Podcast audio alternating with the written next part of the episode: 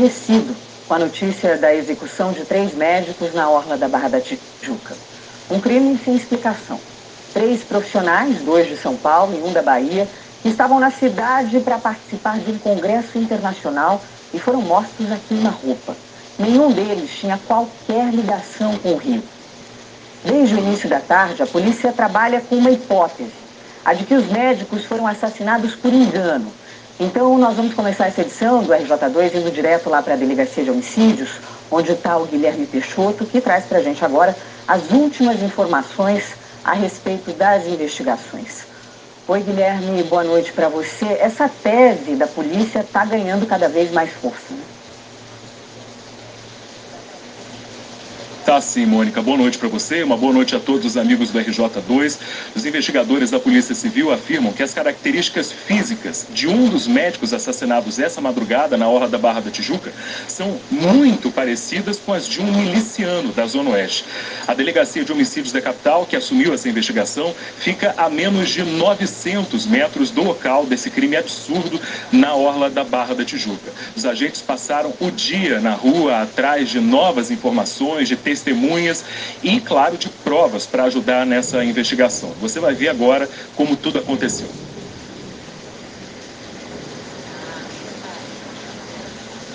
Foi tudo muito rápido. A ação durou exatamente 25 segundos. Os quatro ortopedistas estavam descansando e se divertindo nesse quiosque quando foram surpreendidos por três homens que já chegaram atirando. Nenhuma das vítimas teve qualquer chance de defesa. O relógio marcava meia-noite e 59 minutos. Um carro branco para na frente do quiosque. Três homens saltam do carro. Os médicos estão nesta mesa. Mais para a direita, Perseu Ribeiro de Almeida, de 33 anos.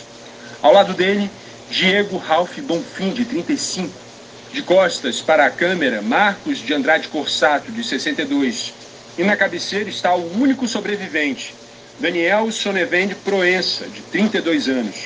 Ao lado dos médicos, uma mesa também ocupada. Mais próximo da câmera, este homem de azul, que está de frente para a cena, percebe a movimentação e corre. Outros clientes também fogem. Os assassinos vão direto na mesa dos médicos e atiram repetidas vezes. Antes de fugir, voltam até os homens caídos no chão. Um dos suspeitos ainda corre na direção de alguém que se esconde, mas desiste e volta para o carro. O bando desaparece. Essa testemunha conta que viu o ataque. Eu estava do lado do, do corrido ali, a gente estava tomando uma cerveja, comendo, e aí a gente ouviu um barulho, parecia garrafa quebrada. Quando deu a segunda, terceiro barulho idêntico, a gente percebeu que era tiro, e aí a gente desceu correndo para hora da praia. Não teve conversa, não teve voz de assalto nem nada, simplesmente chegaram e atiraram. E foi é, muito, muito rápido, assim, questão de 30 segundos já tinha acontecido tudo, simplesmente uma execução, não foi um assalto exatamente. E aí já ido embora, que eram dois ou três elementos ali. Enfim, foi tudo muito rápido e muito assustador, assim. Uma experiência do janeiro foi horrível. Marcos Corsato e Perseu Almeida morreram no local. Diego Bonfim chegou a ser socorrido, mas não resistiu e morreu no Hospital Lourenço Jorge, mesma unidade para onde foi levado Daniel Proença. A mãe dele esteve lá agora à tarde, mas preferiu não falar com a imprensa. Daniel foi transferido em seguida para o Hospital Américas, também na Barra. É uma tarde ensolarada e quente aqui na Orla da Barra da Tijuca, onde o vai e vem habitual contrasta com a violência do que aconteceu aqui algumas horas atrás.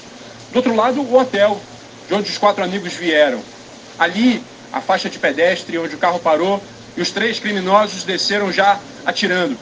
Foram pelo menos 33 disparos. Os médicos estavam sentados nessa mesa e aqui a gente pode ver uma das marcas dos disparos. Olha, as investigações dos assassinatos dos médicos logo ganharam um contorno dramático. A principal linha aponta para uma morte encomendada. Por isso a gente continua conversando com o Guilherme Peixoto, né? Porque, pelo visto, né, Guilherme, essa foi mais uma tragédia que vitimou inocentes nessa sangrenta disputa por territórios entre traficantes e milicianos na zona oeste do Rio. Pois é, mais um crime chocante e absurdo. Essa tarde, os investigadores da delegacia da capital conseguiram mais imagens de câmeras de segurança que ajudaram a determinar para onde esses assassinos fugiram depois do ataque. A suspeita da Polícia Civil é que esses assassinos são da Cidade de Deus, na zona oeste da cidade. Agora, há pouco, parentes de uma das vítimas estiveram aqui na DH, conversaram informalmente com os investigadores e foram embora muito abalados, sem conversar com a imprensa. Agora você vai entender o que a Polícia Civil já descobriu até agora. Mortos por engano. A principal linha de investigação da Delegacia de Homicídios indica que um dos médicos assassinados pode ter sido confundido com um miliciano. À esquerda, o ortopedista Perseu Ribeiro Almeida, que completou 33 anos essa semana. À direita, Tylon Alcântara Barbosa, filho de Dalmir Barbosa, apontado como um dos chefes da milícia de Rio das Pedras. Tylon chegou a ser preso em 2020 por envolvimento com um grupo criminoso. O pai também já foi preso. Tylon foi para a prisão domiciliar em março desse ano. E no mês passado ganhou liberdade condicional. O endereço de Tylon cadastrado na vara de execuções penais fica justamente num condomínio na Avenida Lúcio Costa, a poucos metros do quiosque. O miliciano é rival do traficante Felipe Mota Pereira, o Lesk, investigado por ter pedido ajuda à maior facção criminosa do Rio para iniciar uma guerra.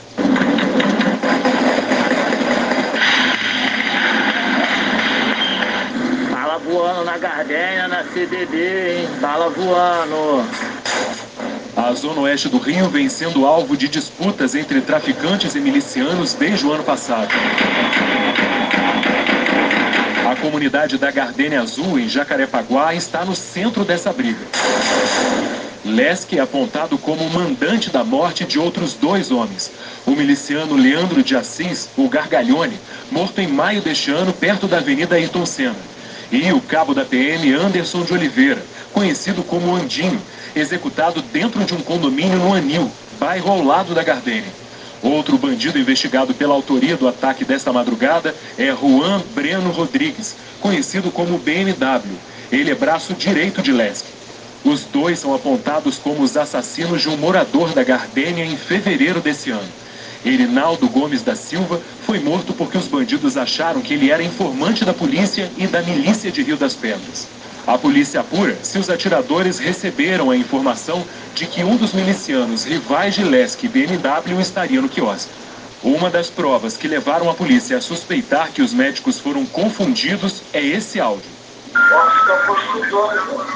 A mensagem chegou à meia-noite no celular do traficante BMW, que era alvo de investigações da polícia e por isso já estava sendo monitorado. No fim da manhã, as polícias civil, federal e o Ministério Público do Estado fizeram um pronunciamento conjunto à imprensa, sem responder perguntas dos jornalistas.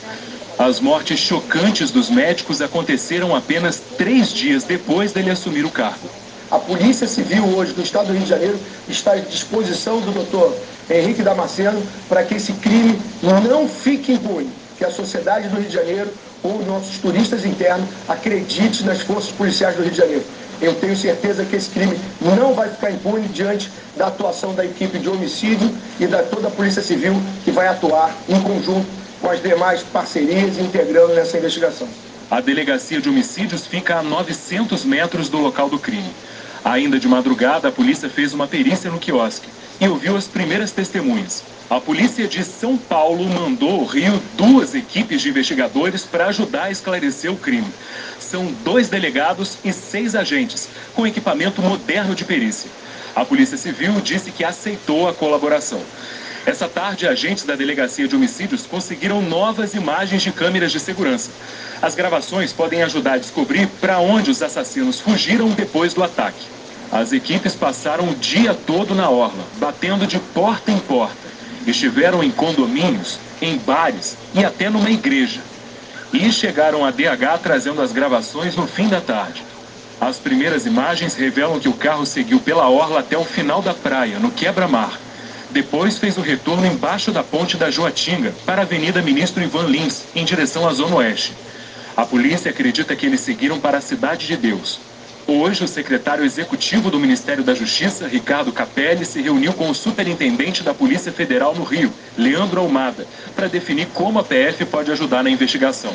E marcou para amanhã um encontro com o governador Cláudio Castro. Olha, a determinação do presidente Lula é que a gente amplie é, o nosso apoio à Polícia Federal, às polícias do Rio de Janeiro, às forças de segurança, para que fatos como esse, inaceitáveis, não se repitam. Essa não é uma situação de hoje, esse ato é inaceitável, mas esses são fatos recorrentes que têm acontecido. Há pouco, no começo da noite, um amigo do médico baiano Perseu Almeida, que segundo a polícia pode ter sido confundido com um miliciano, esteve na DH. Buscou a mala do ortopedista que os agentes levaram para investigar. E ele estava encantado para vir para esse congresso, que era um congresso internacional, e que ele estava aguardando há muito tempo. Até quando né, essa guerra insana vai continuar fazendo vítimas inocentes? Os corpos dos três médicos foram liberados hoje à tarde no Instituto Médico Legal. Todos eram reconhecidos por amigos e outros colegas como profissionais dedicados. Marcos de Andrade Corsato, de 62 anos, era uma referência na área de cirurgia de pés e tornozelo. Médico assistente do Instituto de Ortopedia e Traumatologia do Hospital das Clínicas da Faculdade de Medicina da USP. Ele deixa esposa, filhos e uma neta. Corsato fazia parte do corpo clínico do HC desde 1992 e completaria 63 anos na próxima semana. Perseu Ribeiro de Almeida, que tinha acabado de completar 33 anos, deixa mulher e dois filhos. Natural da Bahia, ele se especializou em cirurgia de pé e tornozelo torcedor fanático do tricolor baiano, morreu com a camisa do time de coração. Não conheci o Rio de Janeiro, veio aqui participar de um congresso de ortopedia. É, chegou ontem e, enfim, foi esparecer no quiosque Beira-Mar e, e ocorreu essa tragédia. Pessoa querida por todos, né? pensei, não, não tinha inimigos, uma pessoa muito boa, é, pai de duas crianças, um de 11 e uma menina de três. Então, uma pessoa que realmente não teria nenhum motivo é, para sofrer qualquer tipo de, de atentado ou violência. Foi também no Instituto de Ortopedia da USP que Diego Ralph Bonfim fez a residência. A terceira vítima do ataque tinha 35 anos e era especialista em reconstrução óssea. Diego é irmão da deputada federal por São Paulo, Sâmia Bonfim, do PSOL. Ela e o marido, o também deputado pelo PSOL do Rio de Janeiro, Glauber Braga, foram para Presidente Prudente, no interior de São Paulo, ficar com a família. Quem era seu irmão? A pessoa mais linda do mundo. Menino íntegro, inteligente, dedicado, absolutamente carinhoso com todo mundo. Nunca fez mal para ninguém, pelo contrário. Isso orgulhava a nossa família. Foi muito difícil para os meus pais é, conseguirem formá-lo como médico. Sempre foi um orgulho muito grande para nossa família. Foi bolsista na faculdade. Conseguiu chegar muito, muito longe. E é absolutamente injusto, cruel o que aconteceu com ele, com a nossa família, com os meus pais. Mas eu agradeço a solidariedade. Aqui no IML, os deputados do PSOL Flávio Serafini e professor Josemar vieram para liberar o corpo e encaminhar o translado para São Paulo. Existem algumas questões que são institucionais, né, diante do bárbaro e também da formalidade que existe para que tenha esse translado é, daqui para o presidente Prudente. Um momento triste, a está muito transtornada, né? Perde um filho com 35 anos. Nossa militância também está muito, é, muito indignada e nesse momento acho que o fundamental é a gente entender que foi uma execução, que é um crime bárbaro. Os corpos dos três médicos assassinados foram liberados durante a tarde aqui no IML. Já Daniel Proença, que ficou ferido, foi operado no Hospital Municipal Lourenço Jorge e depois transferido para um hospital particular também na Barra da Tijuca. Daniel, de 32 anos, é de Mogi das Cruzes, região metropolitana de São Paulo. Formado pela Faculdade de Medicina de Marília, no interior paulista, ele também se especializou no Instituto de Ortopedia do HC. É, obviamente que a tristeza impera na instituição. Estamos todos muito abalados, chocados, desde os professores titulares até os funcionários de, da recepção que conheciam muito bem, principalmente o Dr. Corsato, mas que também se lembram dos residentes que aqui passaram. A revolta também, é, ela prepondera.